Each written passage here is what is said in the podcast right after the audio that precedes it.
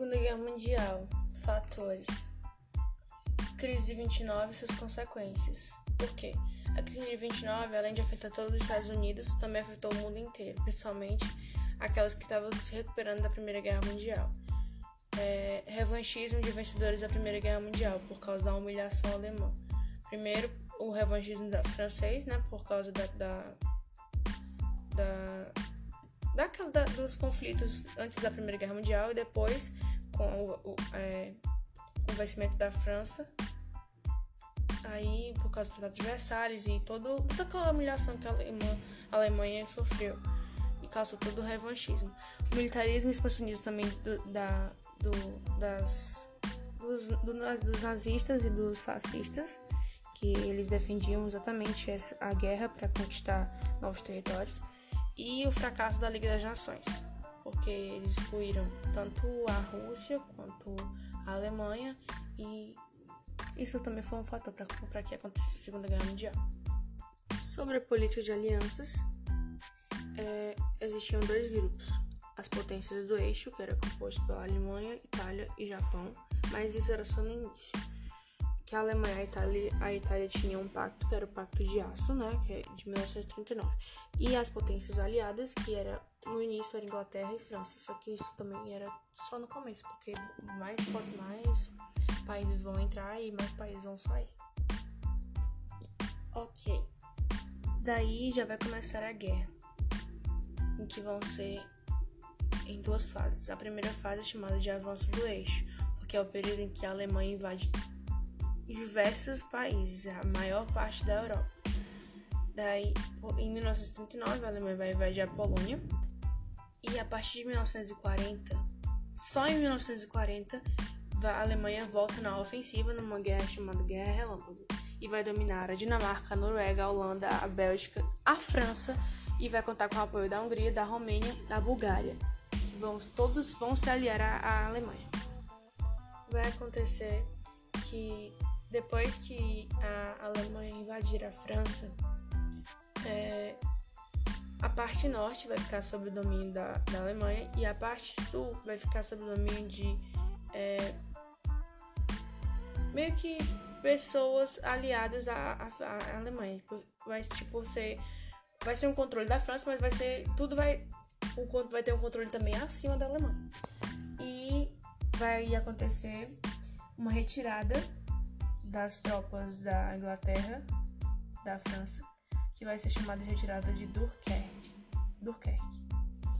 E também isso vai, vai gerar uma batalha da Inglaterra, que vai ser que a Alemanha vai tentar invadir a Inglaterra, só que não vai conseguir. Vai ser a primeira derrota alemã. Então, após essa derrota, a Alemanha vai invadir a Iugoslávia, a Grécia e o norte da África. Mas por que o norte da África? Porque é, mais para o nordeste da África é, tinha uma. meio que uma. É, um acesso ao Oriente Médio, que eram uh, as maiores reservas de petróleo estavam lá. Então, dominar o norte da África era dominar as reservas de petróleo. E também a Alemanha vai invadir a URSS com 3 milhões de soldados e com vários tanques. Vai ser top! Não top, né? Mas é, vai ser muita gente. É porque o Stalin ele não estava esperando uma invasão, porque ele queria fazer a invasão, porque né, ele fez acordo, né, para não ter para ter paz entre a URSS e a Alemanha, é, já prevendo que é, futuramente ele ia invadir a Alemanha, só que quem invadiu primeiro foi o Hitler. Aí ele tomou no cu. Não, não tomou no cu, não. Ele. Aí ele pronto, entendeu? Isso aí. É. Aí deu ruim. Mas, gente, e o Japão? Cadê essa amiga? Então, gente, o Japão, ele tá fazendo barraco com os Estados Unidos. Do nada, do nada, ele começa fazendo barraco com os Estados Unidos. Que, porque o, ele quer começar a, a dominar o Pacífico todinho e os Estados Unidos não aceitam isso, gente. Certo, os Estados Unidos, por quê? Aí os Estados, os Estados Unidos param de é, vender é, gasolina, param de vender é, mercadorias pro, pro, pro Japão e isso vai gerar uns conflitos, uns ranços, tá? Aí vai acontecer que vai ter o ranço, né? E os Estados Unidos vão entrar na guerra também. Vai fazer, isso vai fazer com que os Estados Unidos entrem na guerra por causa da insatisfação com o Japão. E o Japão vai começar a querer dominar tudo. E a vida. Pois é. Mas, gente, cadê? Cadê os aliados, né? Pois então, é agora que eles vão dar início à sua entrada triunfal. É, porque depois da entrada dos Estados Unidos né, na guerra, ele foi pro lado da, das potências aliadas, que agora tem como Inglaterra, União Soviética e Estados Unidos.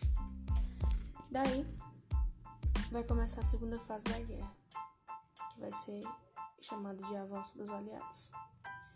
Ela começa em 1942 e vai até 1945 no final da guerra, no caso. É, essa fase já se inicia com a derrota da Alemanha na Batalha do Stalingrado. O Stalingrado era um espaço da, da União Soviética que tinha o nome justamente de Stalin, né? E que o Hitler e que o Hitler queria muito dominar. Mas nessa tentativa a Alemanha vai perder. Também vai perder, na, aliás, também vai acontecer a derrota da Alemanha e da Itália no norte da África, porque a Alemanha já tinha conquistado o norte da África, só que agora é, as tropas, só que agora as tropas dos Estados Unidos e da, e da Inglaterra vão é, dominar de volta, vão dominar a, a, o norte da África. Além disso, também vai começar o início da reconquista dos Estados Unidos, do Pacífico, né, pelos Estados Unidos. E é, eu vou abrir um parêntese porque o Hitler ele queria dominar a União Soviética por completo antes da chegada do inverno, porque os seus tanques eles não estavam preparados para o inverno, e já a Rússia ela tinha tanques que é, os seus, as suas esteiras, né, as, as esteiras dos tanques eram pró próprias para quando o inverno chegasse. E, e Hitler ele estava preocupado com isso porque ele não tinha nada que nada apropriado para o inverno.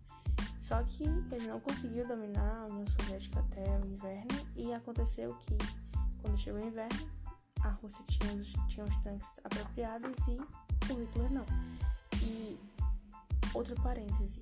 Quando o Hitler começou a invadir a União Soviética, Stalin pediu, aliás, Stalin ordenou que as, as indústrias fossem desmontadas, as indústrias que ficavam é, na, na parte onde o Hitler estava dominando fossem desmontadas e fossem remontadas no leste da, da União Soviética para que quando chegasse exatamente o período de inverno, eles não tivessem o que comer, nem o que beber e tava tudo. Não, não existia mais nenhuma indústria lá. É, então foi aí que começou a revanche. em que chegou o inverno, era uma, eram temperaturas de menos 40 graus Celsius. Menos 40, que eu falei, né? 40 graus Celsius negativo. E a Alemanha tinha invernos, mas não eram invernos com 40 graus Celsius negativos. E, e aí passou que os soldados começaram a morrer de frio, porque eles não tinham comida, não tinham onde ficar, né? E também não tinham água, porque a água era totalmente envenenada. E. E tava tudo. Deu ruim. Então, daí acontece. Eita! Acontece que em 1943 ocorre uma ofensiva aérea dos aliados, que eles começam a bombardear toda, é, todo o território conquistado pelos nazistas. E em 1944, o Exército Vermelho vai derrotar os alemães e vai libertar Romênia, Bulgária e todas as outras, aliás, algumas outras, né, é, alguns outros territórios que os nazistas conquistaram.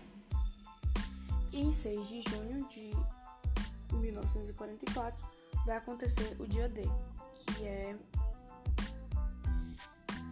que foi o desembarque da desembarque dos aliados na França, mais precisamente na Normândia. E esse dia D, ele foi um, um, algo totalmente secreto, que nem os próprios soldados onde seria, sabiam onde seria precisamente o desembarque de, é, dessa, dos aliados. É, também foi em 1944 que ocorreu a libertação de, da Roma pelos aliados. E nesse período foi quando o, os nazistas ficaram é, encurralados nas três, em três frentes de guerra, que foi é, com a União Soviética, né, com Stalin, que estava conseguindo conquistar todo o seu território novamente, é, e também dos, da, da, dos ingleses e dos americanos, que também estavam é, reconquistando todo o território. E pronto, viu? E termina a guerra.